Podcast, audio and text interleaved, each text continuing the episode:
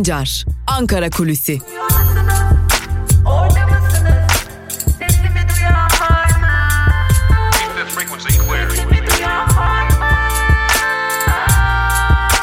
Özgürüz Radyo.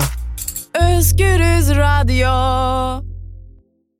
Özgürüz Radyo'dan ve Ankara Kulisi programından merhaba değerli dinleyiciler. Hafta içi her gün olduğu gibi 16 Temmuz Perşembe gününde de Özgürüz Radyo'da Ankara gündemini sizlerle paylaşacağız.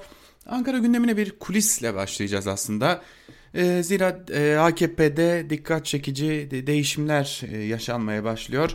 E, zaten AKP muhafazakar ve milliyetçi kimliğiyle biliniyordu ama e, son yıllarda özellikle 15 Temmuz'dan sonra bu muhafazakar ve milliyetçi kimlikten milliyetçi kimlik daha fazla öne çıkmaya başladı ve milliyetçi kimlik üzerinden bir siyasi atmosfer oluşturuldu. Bu siyasi atmosfer üzerinden de gerek anayasa değişikliği gerek başkanlık sistemi gibi e, birçok değişikliğe gidildi ve AKP bu milliyetçi argümanları kullanmaya devam ediyor ama şimdi bunun karşısında AKP'de daha önce unutulan, e, unutulan demeyelim de biraz arka plana atılan ama adım adım yeniden ortaya çıkan ve yeniden AKP'de ağırlığını hissettiren bir e, durum var. O da muhafazakar kimliğin yeniden ağırlığını koyması durumu. Dikkat çekici bu durum aslında. Ayasofya'nın ibadete açılma konusuyla birlikte başladı gibi görünse de bu konu aslında biraz daha e, evveliyatı olan bir konudan bahsedeceğiz. Aslında bu söylediklerimiz e, bizim gözlemlerimiz değil bu AKP içerisinden gelen bilgiler AKP'yi yakından gözlemleyen isimlerden gelen bilgiler aynı zamanda. Artık şunu söylemekte fayda var. AKP yeni bir kimliğe daha bürünüyor. Kimliğini, kabuğunu yeniliyor e, gözlemi var Ankara'da. Bu yeni kabuk elbette ki milliyetçi kabuk korunacak ama bu kabuğun üzerine e, biraz daha sert bir muhafazakar kimlik oluşturulacak iddiaları var. E, bunu hem AKP içerisindeki kaynaklar doğruluyor hem de AKP'yi yakından gözleyen bazı isimler dile getiriyorlar. Şimdi Ayasofya kararına baktığımızda bu e, adımın aslında bir emaresini görüyoruz. Son dönemde AKP kanadından gelen açıklamalara baktığımızda özellikle Diyanet İşleri üzerinden yürütülen LGBT'yi artı kampanyalara baktığımız zaman, kadın haklarına yönelik kampanyalara baktığımız zaman Yine e, İstanbul Sözleşmesi'ne dair e, kampanyalara baktığımız zaman Ayasofya konusundaki söylemlere baktığımız zaman e, tam anlamıyla belki de AKP'nin uzunca yıllardır oluşturmak istediği ama e, hep biraz geri durduğu o Türk-İslam sentezinin e, bir bütün e, bir yerde vücut bulması argümanının güçlendiğini görüyoruz diyor kaynaklar. E, AKP daha milliyetçi ve çok daha katı bir muhafazakar kimliğe bürünecek diyorlar. Şimdi bunun emareleri de görülmeye başlandı aslında. Ee, İstanbul Sözleşmesi uzun zamandır tartışılıyordu. Bu tartışma sadece kamuoyu önünde olmuyor aynı zamanda AKP'nin içerisinde de yaşanıyordu. Hatırlayacak olursanız hafta başında e, bir kulis bilgisini paylaşmıştık. İstanbul Sözleşmesi AKP'yi ikiye böldü demiştik. İstanbul Sözleşmesi'nden çıkılsın diyenler ile İstanbul Sözleşmesi'nden çıkılmasın, İstanbul Sözleşmesi korunsun diyenler bulunuyordu. İki farklı kanat bulunuyordu aslında bu konuda ve şimdi e, edindiğimiz bilgiler ve izlenim e, ki o gün e, kulis bilgisini aktarırken de söylemiştik. Cumhurbaşkanı Erdoğan'ın kimden yana tavır alacağı AKP'nin geleceği açısından, gelecek kimliği açısından da belirleyici olacak demiştik ve Cumhurbaşkanı Erdoğan öyle görünüyor ki muhafazakar kesimden yana tavır aldı. İstanbul Sözleşmesi'ne veda edebiliriz. İstanbul Sözleşmesi ki kadınların e, tarihteki en önemli kazanımlarından biri olarak adlandırabileceğimiz 2011 yılından beri en önemli kazanımlarından biri olarak adlandırabileceğimiz İstanbul Sözleşmesi nasıl kaldırılır, nasıl üstesinden gelinir gibi e, çalışmaların yapıldığını belirtelim. Bu önemli. Bu sadece kadın kazanımlarının ortadan kaldırılması açısından değil elbette AKP'nin muhafazakar e, kesimlerinin e, egemen olması, ağırlığını koyması noktasında da önemli.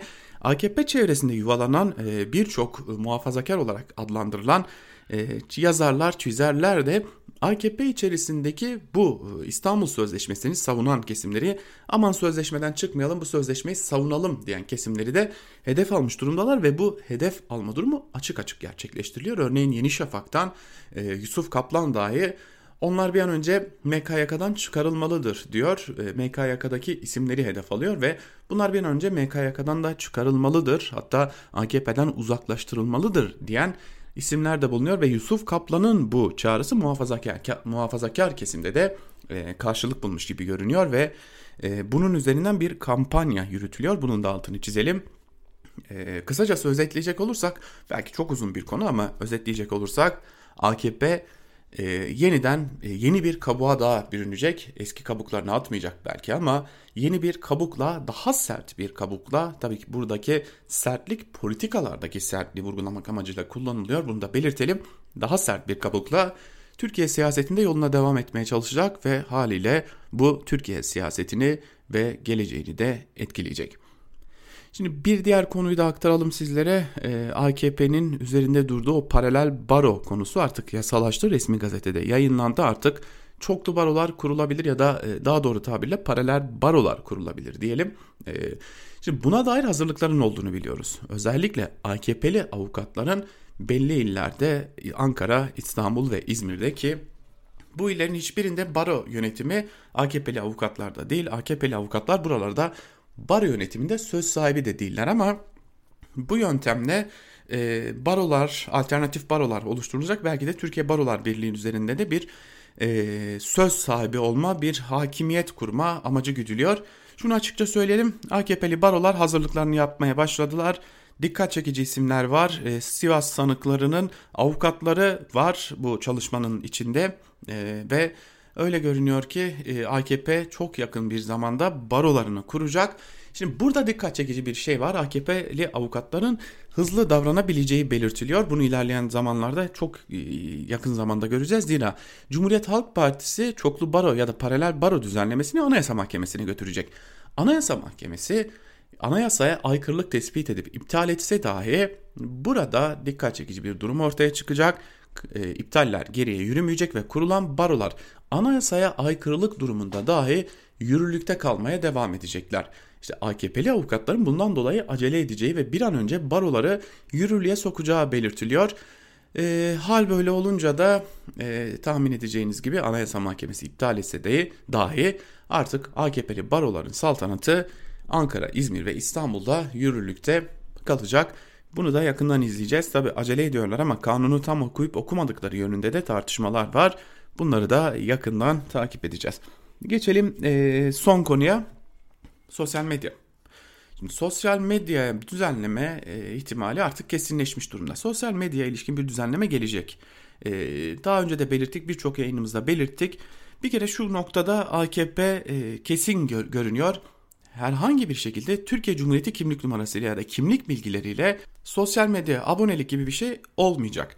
Buradaki esas amaç IP adreslerinin tespiti. Bu çok önemli. E, neden diye soracak olursanız Şimdi e, zaten gerçek kimlikle paylaşım yapanlar e, ya şafak baskınıyla ya da ertesi sabah gözaltına alınıyorlar ve yaklarında gerekli işlemler başlatılıyor. Ama IP adreslerini özellikle Twitter'dan bahsediyoruz. Twitter IP adreslerini vermiyor. Bu vermiyor cümlesini anonim hesaplar için kullanıyoruz. Anonim hesapların daha rahat tespit edilebilmesi ve bu hesapların bir biçimde sahiplerinin yakalanması e, için bu noktada Türkiye'de temsilcilik açılması zorunluluğu getirilmek isteniyor. AKP'nin birinci önceliği bu. İkinci önceliği yayınların kısıtlanması. Yani e, AKP'de hatta iddia o ki söz konusu düzenleme meclise gelir ve yasalaşırsa özel bir birim oluşturulacak ve sürekli olarak AKP'nin istemediği yayınlar için bu temsilciliklere kaldırma başvurusu yapılacak ve eğer bu kaldırma başvuruları gerçekleştirilmezse 24 ya da 48 saat içinde önce band genişliği daraltılacak, para cezaları kesilecek ve ardından da tümden engellemeler getirilecek. AKP'nin çalıştığı model bu şu an itibariyle belirtelim. AKP anonim hesapların peşine düşmeyi hedefliyor ve istemediği paylaşımların kaldırılması için de özel kendine has bir bilim kurmanın da planlarını yapıyor. İlerleyen zaman dilimlerinde sosyal medya ile ilgili düzenleme netleştikçe sansürün boyutlarını da çok daha net bir şekilde görmüş olacağız diyerek Ankara kulisini noktalayalım. İlerleyen saatlerde haber bültenleriyle Özgürüz Radyo'da gelişmeleri aktarmak için karşınızda olmayı sürdüreceğiz. Sizler Özgürüz Radyo'dan ayrılmayın. Hoşçakalın.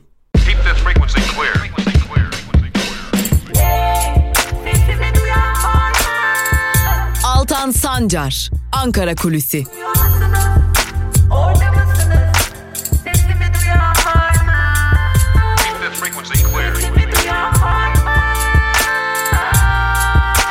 Özgürüz Radyo. Özgürüz Radyo.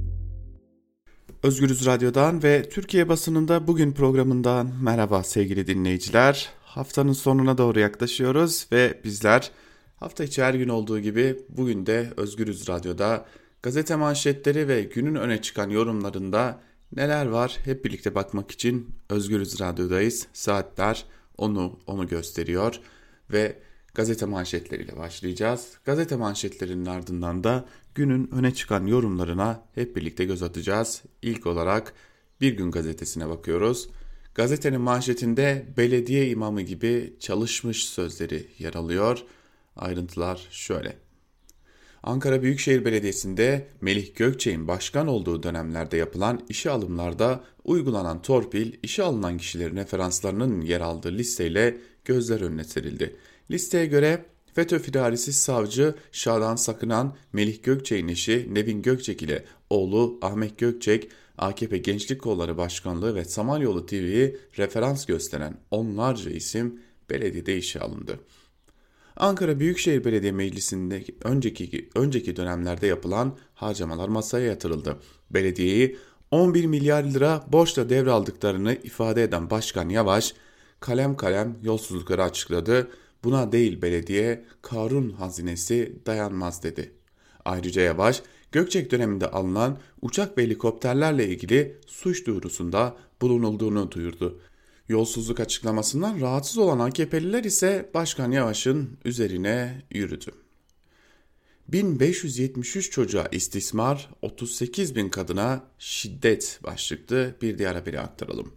Jandarmanın sorumluluk bölgelerinde yalnızca geçen yıl binlerce çocuk cinsel istismara, binlerce kadın da saldırıya uğradı. 2019'da en az 1573 çocuk istismara maruz bırakıldı. Reşit olmayanlarla cinsel ilişki suçu nedeniyle işlem yapılan kişi sayısı 2000'i geçti. 38.217 kadın şiddete uğrarken 1266 kadın cinsel saldırıya maruz kaldı denmiş.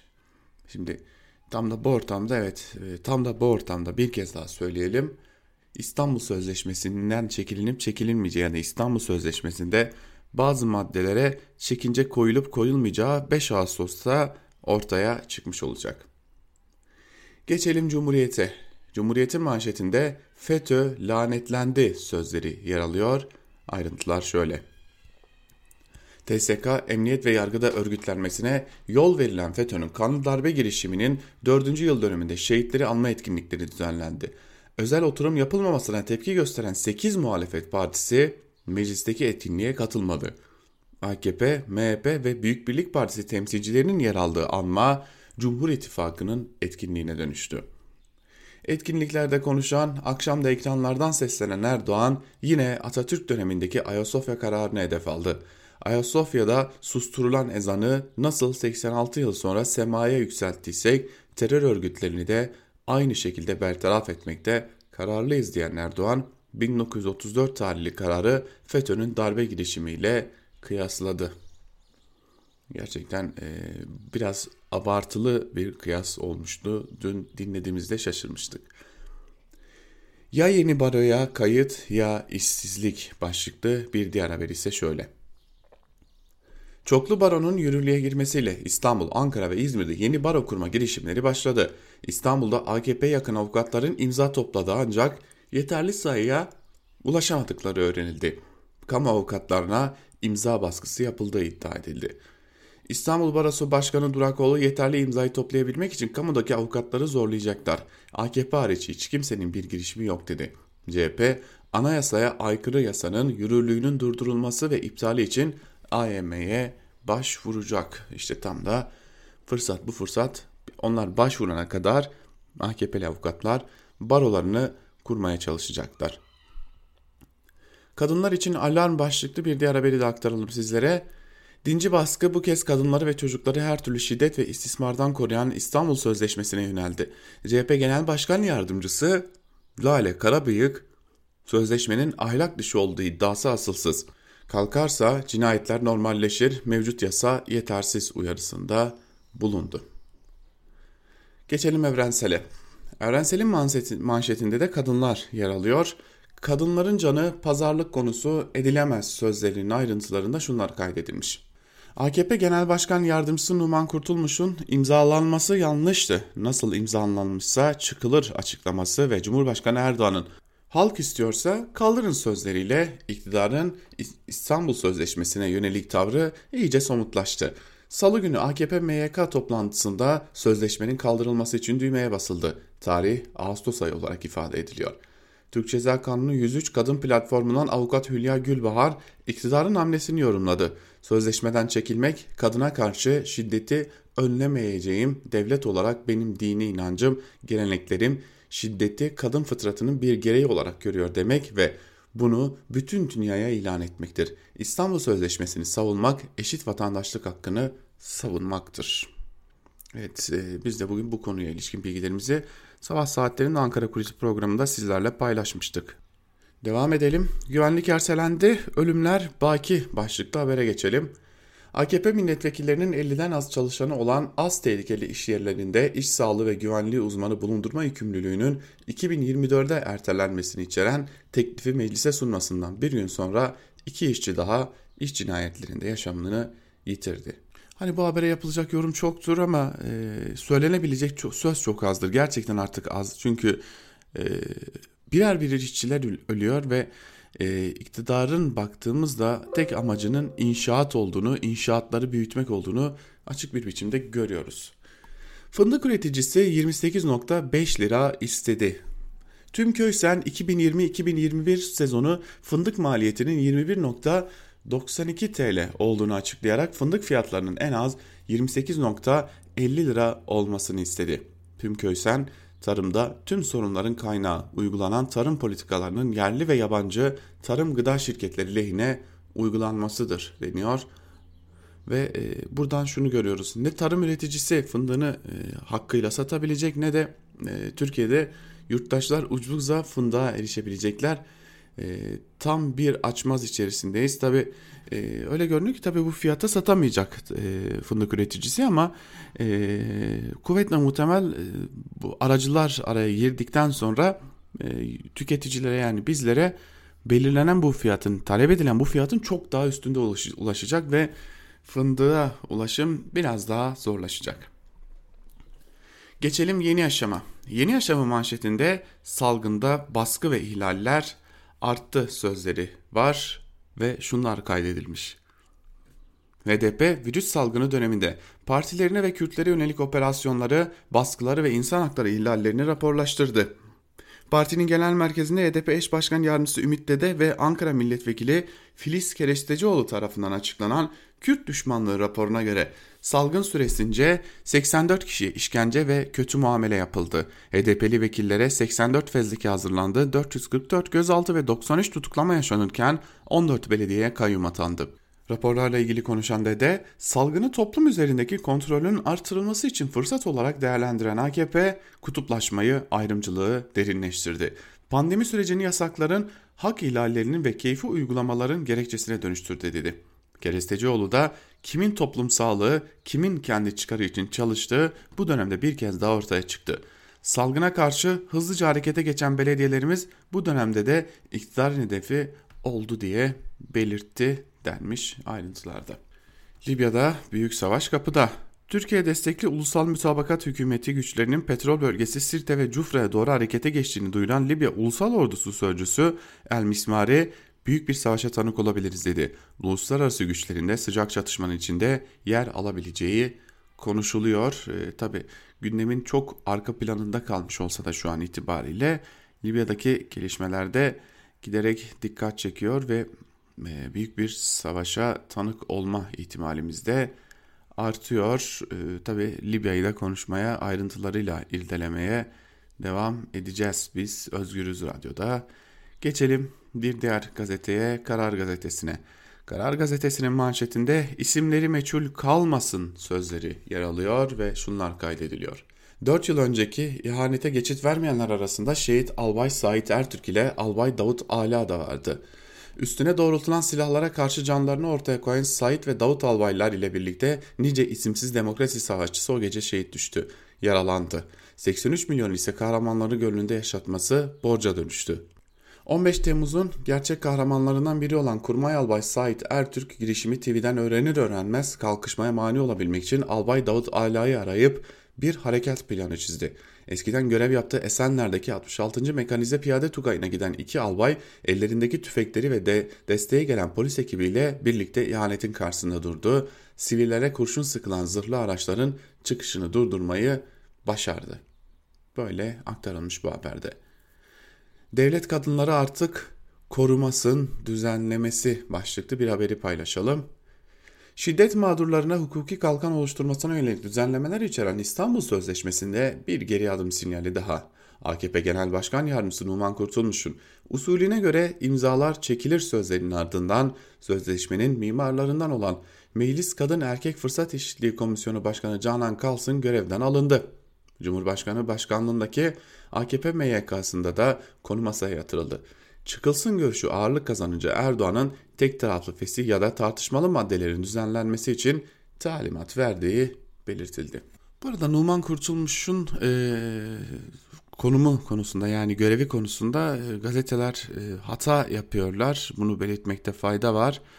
E, zira Numan Kurtulmuş AKP Genel Başkan Yardımcısı değil AKP Genel Başkan Vekili. Devam edelim biz gazetelere geçelim Sözcü gazetesine.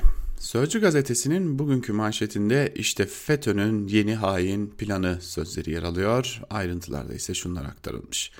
Kumpas mağduru Ahmet Seki Üçok FETÖ hala aktif. Geçen ay 40-50 FETÖ'cü Köln'de toplantı yaptı. Firari Emre Uslu ve zaman yöneticisi Ekrem Dumanlı da video konferans ile toplantıya katıldı dedi. Hainlerin aldığı kararları şöyle açıkladı. FETÖ'ye zarar verebilecek subay ve generaller için CİMER ve BİMER üstünden sahte ihbar mektuplarıyla karalama kampanyası başlatılacak. Yaş öncesi generallerin terfi etmeleri önlenecek. Bazı itirafçılar örgütle mücadele eden subayların isimlerini ifadelerinde savcılara verecek. Örgüte zarar verdiği düşünülen gazeteciler sahte ihbarlarla suçlanacak. Haberleri ve kitapları nedeniyle hapse atılmalarının yolları aranacak. Bu önemli bir iddia. Şimdi iddia doğru mu değil mi orası ayrı bir konu ama buranın dayandığı başka bir nokta var. Ağustos sonundaki yaş toplantısı. O yaş toplantısının her geçen gün daha fazla önem kazandığını görüyoruz bu iddiayla birlikte. PES doğrusu başlıklı bir diğer haberi aktaralım. Yol yapmak için boş araziler dururken vatandaşın fabrika ve evini yıkacaklar. Kanal İstanbul'un çevresinde kurulacak yeni şehir planlarını uygulanırsa yüzlerce vatandaş mağdur olacak. Yeni planda boş araziler bir bir ranta açılırken sırf bu araziler zarar görmesin diye yerleşim birimleri ve fabrikalar bölgesinden yol geçirilecek. Daha önce TOKİ'nin planladığı PTT'nin posta ve kargo merkezi fabrikalar, film platoları ve konutların bir bölümünde yıkılıp yerine yol yapılacak. Milyonlarca liralık yatırım çöpe gidecek. Ayrıca devlet milyarlarca lira kamulaştırma bedeliyle zarara uğrayacak. Hani bir proje ancak bu kadar zararlı olabilir, ancak bu kadar işe yaramaz olabilir ve ancak bu kadar e, üzerinde ısrar edilebilir. Devam edelim biz artık gazetelere ve geçelim Hürriyet'e. Hürriyet gazetesinin manşetinde muhalefete tarihi çağrı sözleri yer alıyor ve şunlar kaydediliyor. Cumhurbaşkanı Erdoğan 15 Temmuz kanlı darbe girişiminin 4. yıl dönümü dolayısıyla mecliste yapılan törende konuştu. Tören darbecilerin meclise ilk bombayı attığı yerde yükselen şehitler anıtında yapıldı. 15 Temmuz destanının se seneyi devriyesinde samimi bir çağrıda bulunmak istiyorum diyen Erdoğan şöyle konuştu. Yüce Meclis'in çatısı altında görev yapan kalbi millet ve memleket sevdasıyla yanıp tutuşan herkesi büyük ve güçlü Türkiye davamıza destek olmaya davet ediyorum. Gelin bu ülkeyi 2023 hedeflerine birlikte ulaştıralım. 2023 ve 2071 vizyonumuzu beraber inşa edelim. Türkiye'yi aydınlık yarınlara hep birlikte taşıyalım. Biliyorsunuz bir yeni kapı mitingi olmuştu. O yeni kapı mitingine katılanlar olmuştu. CHP lideri Kılıçdaroğlu da katılanlar arasındaydı. Hatta kendi partisi içinden de tepki almıştı bu katılma nedeniyle. E, bu defa yeni bir yeni kapı ruhu yaratılmaya çalışılıyor gibi ama e, biliyorsunuz Yeni Kapı'nın ardından çok farklı bir tablo ortaya çıkmıştı muhalefete karşı. Bakalım bu çağrının ardından nasıl bir tablo ortaya çıkacak? Akşener kendini karantinaya aldı. İyi Parti Genel Başkanı Akşener'in koruma ekibinden bir polis memurunun koronavirüs testi pozitif çıktı. Testi negatif çıkan Akşener tedbir amaçlı kendini karantinaya aldı. Genel merkez çalışanları izne çıkarıldı. Evet Hürriyet'i de noktalayalım ve geçelim Milliyet'e. Güçlü Türkiye manşetiyle çıkmış Milliyet gazetesi de yine Cumhurbaşkanı Erdoğan'ı dün yaptı o hadi gelin beraber 2023 vizyonumuzda yürüyelim e, çağrısı bu. Ee, çok kısa bir bölümünü yine aktarmış olalım. 15 Temmuz'un 4. yıl dönümünde samimi bir çağrıda bulunmak istediğini belirten Erdoğan, Yüce Meclis'in çatısı altındaki kalbi millet ve memleket sevdasıyla dolu herkesi büyük ve güçlü Türkiye davamıza desteğe davet ediyorum. Gelin bu ülkeyi 2023 hedeflerine birlikte ulaştıralım. 2053 ve 2071 vizyonumuzu beraber inşa edelim demiş Cumhurbaşkanı Erdoğan. Dün biliyorsunuz e, bu konuya ilişkin e, Engin Altay'dan, CHP'li Engin Altay'dan bir yanıt gelmişti. Gölge etmesin başka insan istemez cevabı gelmişti. Öyle görünüyor ki CHP yeni bir yeni kapı e, adımına ya da tuzağına mı demek lazım muhalefet açısından bilmiyorum ama e, buraya düşmeyecek gibi görünüyor. Ruslar geliyor, charterlar 25 Temmuz'da Türkiye ve Rusya tarafından iki ülke arası uçuşlar için dün itibariyle mütabakat sağlandı. Başta Antalya olmak üzere turizm destinasyonları Rusları bekliyor. Tur operatörleri de planlarını yaptı. 25 Temmuz'da charter uçuşları başlıyor denmiş bu haberin de ayrıntılarında. Geçelim sabaha. Sabahın manşetinde Kurtuluş Savaşı neyse 15 Temmuz'da o sözleri yer alıyor. E, ayrıntıları da aktarmış olalım. Başkan Erdoğan 15 Temmuz sıradan bir darbe girişimi değildir. Arkasında çok büyük hesapların olduğu tarihi bir kırılma noktasıdır. 15 Temmuz bu topraklarda asırlar boyunca verdiğimiz varlık yokluk, yokluk mücadeleleri zincirinin son halkasıdır. Malazgirt'te, İstanbul'un fethinde, Çanakkale'de, İstiklal Harbi'nde ne olmuşsa 15 Temmuz'da da o olmuştur. 15 Temmuz gerçekleştiğinde ülke millet olarak bambaşka mecralara sürükleneceğimiz tarihi bir kırılma noktasıdır demiş Erdoğan. Bu sözler aktarılmış. Şimdi tabi e, sanırım AKP hala istediği 15 Temmuz e, algısını oluşturamamış durumda. E, kaldı ki bugün bu konuya dair bir yazıyı da sizlerle paylaşacağız diyelim ve geçelim Yeni Şafak'a. Yeni Şafak'ın manşetinde 15 Temmuz Malazgirt'tir, Çanakkale'dir sözleri yer alıyor. Bu açıklamalar önemli sevgili dinleyenler. Yani bu açıklamalar sıradan açıklamalar değil gerçekten. Hani sadece bir açıklama yapıldı ve geçildi şeklinde değerlendirmemek gerekiyor. E, bu açıklamaların toplumsal ve siyasal karşılıkları olacak. Bunu iyi görmek gerekiyor. Bakalım ayrıntılarda neler aktarılmış. Milletin istiklal ve istikbaline sahip çıktığı 15 Temmuz'un üzerinden 4 yıl geçti.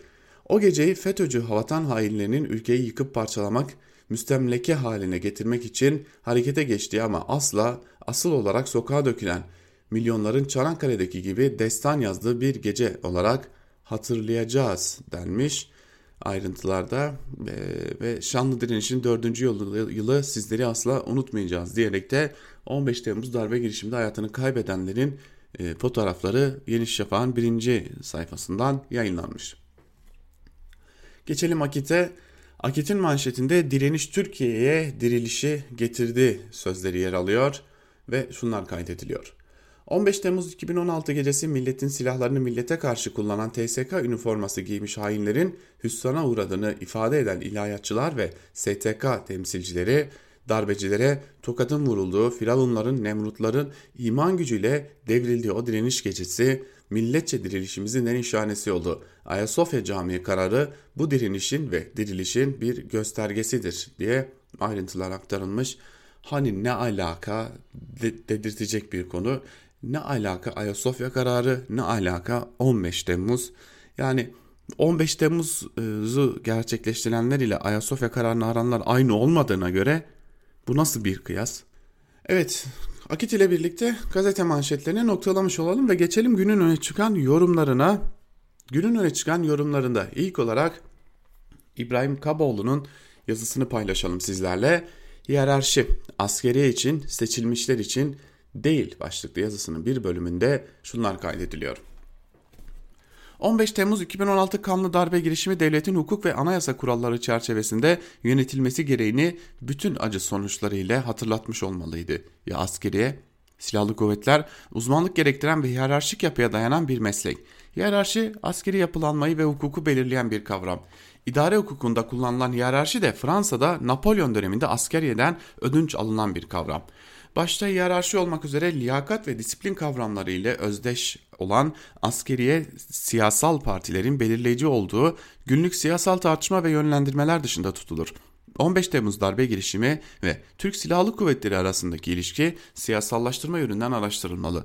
Ne tür bir siyasallaştırma? Devlet yönetimine dini alet etme anayasal yasağının sürekli ihlaliyle dinin kendisine alet edildiği türden bir siyasallaşma. 15 Temmuz sonrası kurumsal yapılar ve kuralsal düzenlemeler TSK olarak ordunun doğasına ve gereklerine yabancı ve aykırı. İki örnek kuvvet komutanları en üst hiyerarşik komuta kademesi olan Genelkurmay Başkanlığından alınıp Milli Savunma Bakanlığı'na bağlandı. Lağvedilen kurumsallaşmış askeri okullar yerine Milli Savunma Üniversitesi rektörlüğüne hiçbir askeri uzmanlığı ve unvanı olmayan biri getirildi. Buna karşılık demokratik hukuk devleti cumhuriyetin temel niteliği olduğu halde devlet yönetimi tek kişi hiyerarşik amiriyet eksenine konuldu. Yürütme, yetki ve görevi anayasa öngörmediği halde parti genel başkanlığı yoluyla yasama çoğunluğuna talimat vermek suretiyle HSK yoluyla da yargı organları üzerinde güdümleme yetkisiyle doğrudan ve dolaylı olarak erkler arılığı yerine tepeden tek kişinin yer aldığı bir tür erkler hiyerarşisi yaratıldı. Ana çelişki şu. Doğası gereği hiyerarşik örgütlenme ekseninde demokratik yapıyı dışlayan askeriye eğitim ve emir komuta zinciri bakımından siyasal aygıtların güdümüne konuldu. Tam tersine demokratik hukuk devleti şeklinde örgütlenmesi gereken ülke yönetimi tek kişinin hiyerarşik amiriyeti altına alındı. Öte yandan başta askeri olmak üzere vesayet makamları tasfiye bahanesiyle bütün kolektif siyasal karar düzenliklerini ilga eden 2017 anayasa değişikliğine dokunulmayan tek kurum Milli Güvenlik Kurulu'dur. Ne var ki o hal KYK'ları ve yasalar yoluyla sahip olmadığı yetkiler verilerek MGK siyasetin aracı haline getirildi. Milli Güvenlik kurunca devletin milli güvenliğine karşı faaliyete bulunduğuna karar verilen yapı, oluşum veya gruplara üyeliği şeklindeki düzenleme anayasaya aykırı çünkü MGK bir karar merceği değil sadece tavsiye kuruludur diyor Kaboğlu ve 15 e, Temmuz'dan sonra ortaya çıkan yapıların özellikle 2017'deki anayasa referandumundan sonra ortaya çıkan yapıların e, aslında nedenli e, anayasaya aykırı olduğunu, nedenli demokrasiden uzak olduğunu ve nedenli karmaşık olduğunu ortaya koyuyor. Geçelim T24'ten Mehmet Yılmaz'ın yazısına. AKP kendine tarih uyduruyor başlıklı yazısının bir bölümünde Yılmaz şunları kaydediyor. Cumhurbaşkanı Erdoğan 15 Temmuz şehitleri için yapılan anıtta dün düzenlenen törende konuştu. Şu cümlenin altını çizdim. Açık söylüyorum Malazgirt'te İstanbul'un fethine ne olmuşsa 15 Temmuz'da da olmuştur. Okuduğunuzu doğru anladınız bir hata yok. Cumhurbaşkanı 15 Temmuz'da darbe girişiminin başarısızlığa uğratılmasıyla Anadolu'nun Türkler tarafından fethi ve İstanbul'un fethi arasında bir bağlantı kuruyor. Şöyle diyor. 15 Temmuz asla sıradan bir darbe girişimi değildir. Arkasında çok büyük hesapların olduğu, gerçekleştiğinde ülke ve millet olarak bambaşka mecralara sürükleneceğimiz tarihi bir kırılma noktasıdır. Cumhurbaşkanı darbenin başarı olması halinde Türk milletinin Anadolu'dan ve Avrupa'dan kazanıp atılacağını, İslam'ın bütün izlerinin bu topraktan silineceğini de iddia ediyor. Bunları okurken bildiğimiz 15 Temmuz darbe girişiminden mi söz ediyor gerçekten diye düşündüğünüze eminim.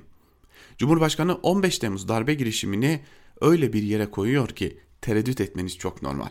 Ancak bu yeni bir durum değil. 4 yıldır 15 Temmuz üzerinden yeni bir Türkiye tarihi yazılmaya çalışılıyor. Mesela Malazgirt zaferinin 946. yıl dönümü kutlamalarında konuşan Erdoğan şunu söylemişti. Sultan Alparslan kimle mücadele ettiyse biz de 15 Temmuz'da onunla mücadele ettik. 736. Söğüt Ertuğrul Gazi'yi anma ve yörük şenliklerinde konuşan zamanın başbakanı Binali Yıldırım da şunu söylüyordu. Söğüt ruhu 15 Temmuz'da tekrar dirilmiştir. Yeniden diriliş, yeniden yükselişin milatıdır. Aynı yılın yeni eğitim öğretim yılında 15 Temmuz darbe girişimi ders kitaplarına da girdi. 5. sınıf Türkçe kitabında 15 Temmuz'un nasıl konumlandırıldığını birlikte okuyalım. Kurtuluş Savaşı'nda Maraşlı Sütçü imamı İzmir'i işgal edenlere ilk kurşunu sıkan gazeteci Hasan Tahsin'i çıkaran bu bereketli topraklar 15 Temmuz gecesi de darbecilere karşı ilk kurşunu sıkan Ömer Halis Demir gibi kahramanları tanıdı. 15 Temmuz'da umutlarımız, hayallerimiz, özgürlüğümüz elimizden alınmak istendi. Milletimiz o gece ayaklara kalkarak sokağa çıktı ve sinsi duvarları surları yıkıp geçti. 15 Temmuz ders kitabına girerken 19 Mayıs, 23 Nisan, 30 Ağustos, 29 Ekim'i anlatan tiyatro oyunu Kurtuluş Savaşı, Savaşı için yazılmış O Geliyor kitabı çıkarıldı. Cumhuriyet Bayramı 2017 mesajında Erdoğan şunu söylüyordu. İstikbal harbimizi zafere taşıyan cumhuriyetimize hayat veren ruh tıpkı 94 yıl önce olduğu gibi bugün de dimdik ayaktadır. 15 Temmuz ihaneti karşısında milletimizin 250 şehit ve 2193 gazi pahasına gösterdiği şanlı direniş işte bu ruhun ifadesi gibidir. Gördüğünüz gibi 15 Temmuz Türklerin tarihinin önemli dönüm noktalarıyla kıyaslanıyor, onlarla eş tutuluyor. Kuşkusuz ki 15 Temmuz'da halkın darbecilerin karşısında dikilmesi darbenin önlenmesindeki önemli etkilerden biri oldu. Ama darbenin başarısızlığını sadece buna bağlamak ne kadar gerçekçi düşünmek gerekir.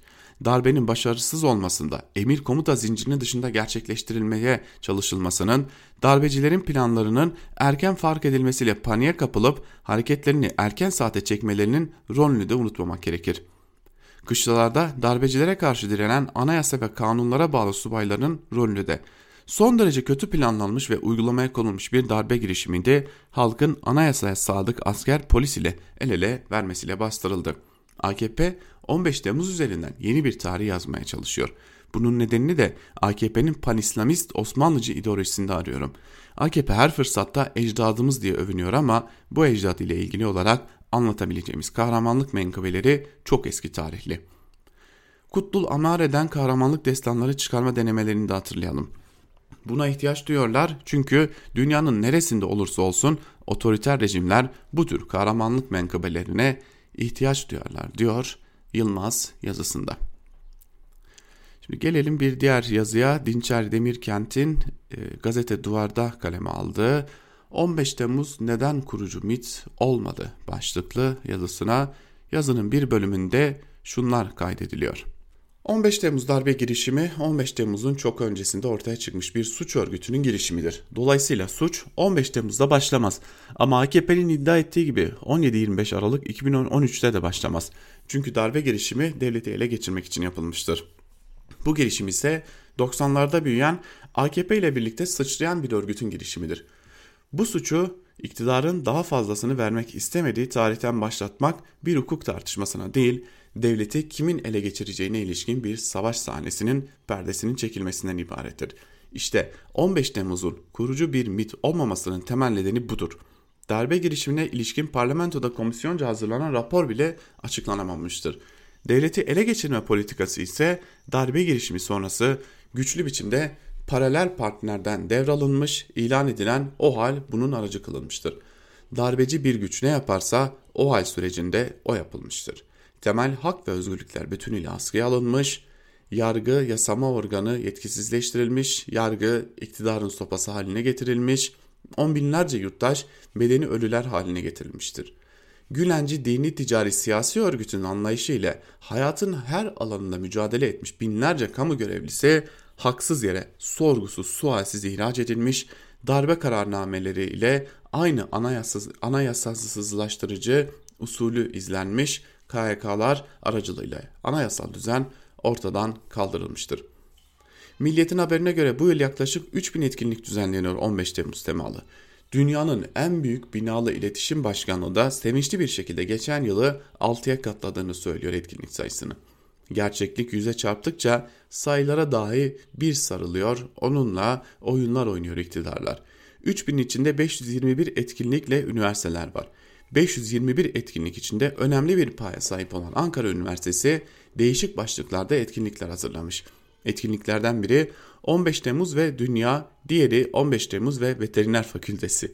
Ama en sevdiğim olağanüstü hal ile ilgili bir bilimsel etkinlik düzenlemeyi bırakın, kendi üyelerinin katılacağı bir bilimsel toplantıyı da, toplantıya dahi izin vermeyen hukuk fakültesinin etkinliğinin adı darbeler, demokrasi ve hukuk devleti. İşte bu yüzden olmuyor, olmayacak.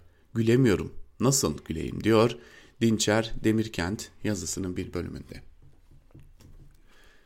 Geçelim bir diğer yazıya Karar Gazetesi'nden İbrahim Kiras'ın Yeni AKP'ye Yeni Sözleşme başlıklı yazısına. İstanbul Sözleşmesi Türkiye tarafından 2009 yılında hazırlıklarına başlanıp 2011'de Avrupa Konseyi üyesi ülkelerin imzasına açılmış olan kadına karşı şiddet ile mücadele amaçlı uluslararası bir sözleşmedir. Böyle bir alanda uluslararası bir girişime öncülük etmiş olmak ülkemiz için ve elbette bu icraatın altında imzası olan AKP iktidarı için gurur vesilesi olmalı. Oysa iktidar bugünlerde İstanbul Sözleşmesi'nden çekilme hazırlıkları yapıyor. Hiç kimse de buna şaşırmıyor. Neden? Çünkü mevzu bahis sözleşme eski AKP iktidarının icraat dosyası içinde yer alıyor. O tarihten sonra Suriye İç Savaşı, Gezi Parkı olayları, taban konsolidasyonu politikaları, referandumlar, 15 Temmuz ve başkanlık rejimine geçiş süreçlerinin birbiri ardınca yaşandığı yeni AKP dönemi geliyor. Belki de bu ikincisine gerçek AKP demek gerekiyor. Önceki yanıltıcı reklam gibi bir şeydi kimilerine göre. Bahse konu dönem her şeyin güllük gülistanlık olduğu bir süreç değildi elbette. Bir kısmı siyasetin acemiliğinden bir kısmı ideolojik ezber, ezberlerden kaynaklanan birçok yanlış işler de yapıldı. Mamafih o zaman yapılan her işin bir mantığı vardı. Bu yaptığınız yanlış diyorduk ama bunu niye yaptınız ya şimdi demiyorduk. Bir yandan şunu yaparken öbür yandan bu yapılır mı kardeşim demiyorduk. İktidar şimdi de İstanbul Sözleşmesi'nden çekiliyormuş. Çünkü toplumun geniş kesimleriyle irtibatını giderek kaybeden iktidar partisi marjinal bir kitleyle baş başa kaldı artık. Bu kitle ne olduğunu bilmediği tek bir satırını bile okumadığı İstanbul Sözleşmesi yüzünden ailelerin dağıldığını ve eşcinselliğin teşvik gördüğünü düşünen kişilerden oluşuyor. Oysa eski AKP iktidarını hazırlayıp Avrupa Konseyi üyesi ülkelerin imzasını açmış olduğu sözleşmenin muhtevası ve amacı kadınların maruz kaldığı aile içi şiddet probleminin varlığının imzacı devletler tarafından teyidinden ibaret. AKP iktidarı vaktiyle kendi hazırladığı bu sözleşmenin altından Türkiye'nin imzasını çekmeye hazırlanıyor şimdi. Metnin altındaki ilk imzayı. Neden? Çünkü son zamanlarda tabandaki erimeye engel olamayan ve toplumun geniş kesimleriyle iletişimi kesilen iktidar partisi her şeye rağmen yanında kalan bazı grupları memnun etmek istiyor.